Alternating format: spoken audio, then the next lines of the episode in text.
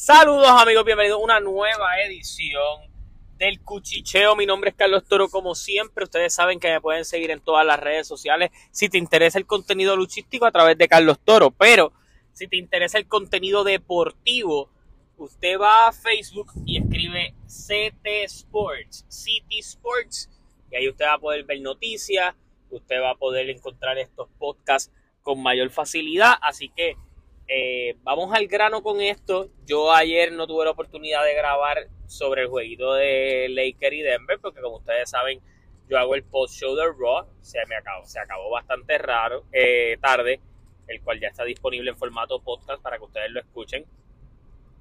Pero eh, ayer, básicamente, los Denver Nuggets aseguraron su pase a la final de la NBA. Derrotaron a los Lakers. Denver se vio muy superior todos los ajustes que intentó hacer Darvingham eh, no, no se lograron dar. LeBron James eh, tuvo, un juego tuvo espectacular ayer, pero no pudo eh, concretar la victoria. Y, y obviamente Nikola Jokic se gana el MVP de conferencia de finales. tuvo una serie muy buena. Jamal Murray promedió 32 puntos en esta serie. En el juego de ayer todo el mundo apareció, fue un juego bien cerrado, los Lakers batallaron hasta el final, pero Denver se vio bien superior en todos los aspectos. Denver no es un equipo de una rotación larga, es una rotación de básicamente 7 a 8 jugadores, eh, donde básicamente es el cuadro regular, Bruce Brown y Jeff Green haciendo el trabajo. Eh, y esa ha sido básicamente la fórmula que ellos han utilizado. Utilizan a Christian Brown, que es uno de sus rookies en entrada y salida, pero este equipo ha encontrado todas las respuestas. Ya están a la espera de obviamente quién le toque ir con ellos entre Miami y Boston. Yo creo que la superioridad eh, fue bastante fuerte. Obviamente ahora los Lakers pues entran a un, a un verano interesante. Un verano interesante porque tienes varios agentes libres. LeBron James dice en la conferencia de prensa que tiene varias cosas que pensar. Yo no creo que él se vaya a retirar tampoco. Eh, pudiera tal vez anunciar que la próxima temporada va a ser su última, eso es algo que pudiera suceder, no me sorprendería, pero, pero sí eh, veo que, este equipo sabe que, tienen algún conjunto especial ahora mismo, eh, tal vez le hacía falta ese centro backup que pudiera hacer algo. Eh, ellos no utilizaron mucho a Bo Bamba porque pues saben que pues, no es el centro que ellos necesitan. Ellos necesitan un centro que es más defensivo, más molestoso. Eh, y obviamente pues este tipo de series así de conferencias de finales pues te ayuda a entender tal vez qué es lo que tú necesitas para asegurar tal vez tener un conjunto de campeonato.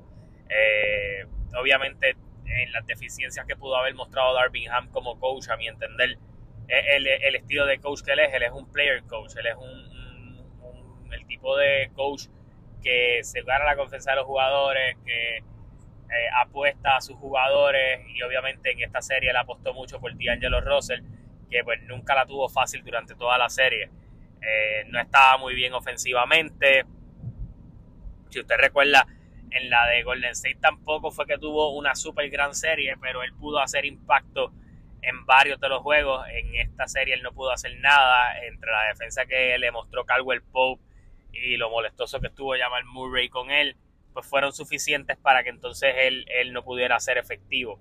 Eh, pero hay que darle todo el crédito a Denver, que ha probado que no era un número uno falso, sino que tienes un jugador especial en la figura de Nikola Jokic y unas piezas que, mano, que pues están muy bien compenetradas, es un, equipo que se ha ido desarrollando. Eh, Mike Malone es el tipo de coach que no se casa con nadie. Eh, y eso va a ser bien interesante. Eh, dependiendo de, que, de quién vaya a ser su rival, porque obviamente si fuera con Joe Mazula de Boston, pues ya tú sabes que Mike, en el apartado del coaching eh, la ventaja la tendría Denver. En el caso de Miami, pues ya sería una serie un poquito más de ajedrez y, ver cómo se terminan dando el ajuste sobre el ajuste. Pero vamos al juego de hoy. Eh, Boston derrota 116 a 99 a Miami, básicamente por 17 puntos en casa de Miami sobreviviendo básicamente eh, para llevarla, para obviamente traer la serie a Boston. Eh, y tal vez llevar esta serie a seis juegos donde Miami buscaría acabar en su, en su cancha local. Eh, pero lo que vi de Boston hoy no es que me impresionara, pero Boston se parecía más al equipo que en algún momento tuvo todas las de decir, ok, este equipo puede ganar el campeonato. Y me voy a explicar. Ajustaron en defensa. Yo no sé si tal vez darle crédito a Mazula, pero no solo ajustaron en defensa, sino que por primera vez durante toda esta serie nosotros pudimos ver esa ofensiva, esa ofensiva de buscar los pases en transición, esa ofensiva de no forzar los tiros, esa ofensiva de no permitir que a través de la defensa de que Miami se seteara eh, y básicamente hacer un juego en donde tú te sientas más cómodo. Entonces jugaron un juego que para Miami no es un juego cómodo. ¿Por qué no es un juego cómodo? Porque primero que no dejaste que ellos se setearan en defensa. Miami es un equipo que defensivamente elite, pero ellos no tienen la misma capacidad ofensiva que tiene Boston. Esa es la superioridad que Boston siempre ha tenido. Boston tiene a, Malcolm Brogdon, a Derek White, eh, tienes a un tipo como Marcus Smart, o sea, tú tienes jugadores como Marcus Smart y Derek White, que uno fue jugador defensivo del año y el otro estuvo en el segundo equipo defensivo de la NBA. So, tú tienes dos tipos que van a defender, tienes un Malcolm Brogdon que mete la pelota, un Marcus Smart que hita el triple, un Grant Williams que hita el triple, un Robert Williams y Al Horford cuando pueden ser efectivos en el trabajo, no le permitiste hacerle las cosas intensas a Miami. Y a Miami se le hizo bien difícil encontrar el ritmo ofensivo porque Boston podía defender porque ellos movieron bien el balón. No fue una ofensiva donde ellos permitieron que cuando Miami estaba agiteando el balón, ellos venir y entonces ir eh, en desventaja. En este caso, todo el, el a partir del tercer quarter, el tempo de juego lo controló por completo Boston. Y hay que dar crédito a que Jason Tatum hoy apareció. Hoy jugó con comodidad, el triple estaba entrando, la bola se estaba pasando para diversas partes. Un Jalen Brown que no había sido agresivo en casi toda la serie pudo ser agresivo. Entonces, descartar esta serie por completo? Pues mira, maybe no, pero sí puede ser una serie que se va a alargar, que se puede alargar un poquito más. Eh, obviamente Eric Spolstra es un coach muy astuto eh, y tal vez va a buscar la forma de cómo él puede hacer eso. Ya él tiene la confianza de que les ganó en Boston. So, mañana no habría juego de NBA, pero ya entonces ir el jueves con una mentalidad de, ok, esta gente ofensivamente se pueden sentir en confianza por este juego, vamos entonces a, buscar esa parte, porque el único, yo no vi tanto sentido de urgencia de ellos, más lo vi de Jason Tatum. Obviamente ellos siguieron jugando su juego y ya. Pero estoy bien consciente de que, por ejemplo, Joe Mazula, como coach, si Eric Spolstra hace algún tipo de ajuste o algo que, que, imposibilite eh, lo que logró hacer Boston hoy, él tal vez no va a tener un ajuste eh, posible que lo ayude. Así que ahora la serie se traslada a Boston, con la serie estando 3 a 1. Hay que ver qué pasa. Mientras tanto, pues eh, Denver puede descansar un poquito eh, de, ver qué, sucede en este, en este juego. Usted, de cierta manera, Denver eh, ha tenido series de, de pocos juegos y van a ir bastante descansados entonces ya que también le vendría bien, porque aunque la serie de los Lakers fue barrida, pues tus estrellas y tu cuadro regular trabajó fuerte en ella. Eh, de todas formas, yo sigo dando a Miami a ganar esta serie con Boston. Yo creo que ellos van a ajustar en este juego y si no, cuando vuelvan a Miami va, van a ellos a intentar apretar. Yo no creo que ellos vayan a hacer eh, el Filadelfia que se dejó morir.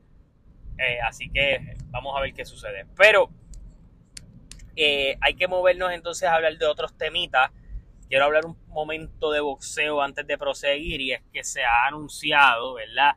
A través de ESPN y todo lo demás, que este próximo 29 de julio, una de las peleas más esperadas en el mundo del boxeo se va a dar y es la unificación de los campeonatos de las 147 libras cuando Terence Crawford se enfrente a Errol Spence Jr. Esto es una pelea que se le ha dado muchas largas, una pelea que yo creo que a través del tiempo en, algún punto aventajaba bastante a Errol Spence. En este momento eh, tal vez yo la veo la balanza un poco más para Terence Crawford y lo digo también por el, por el aspecto inactividad.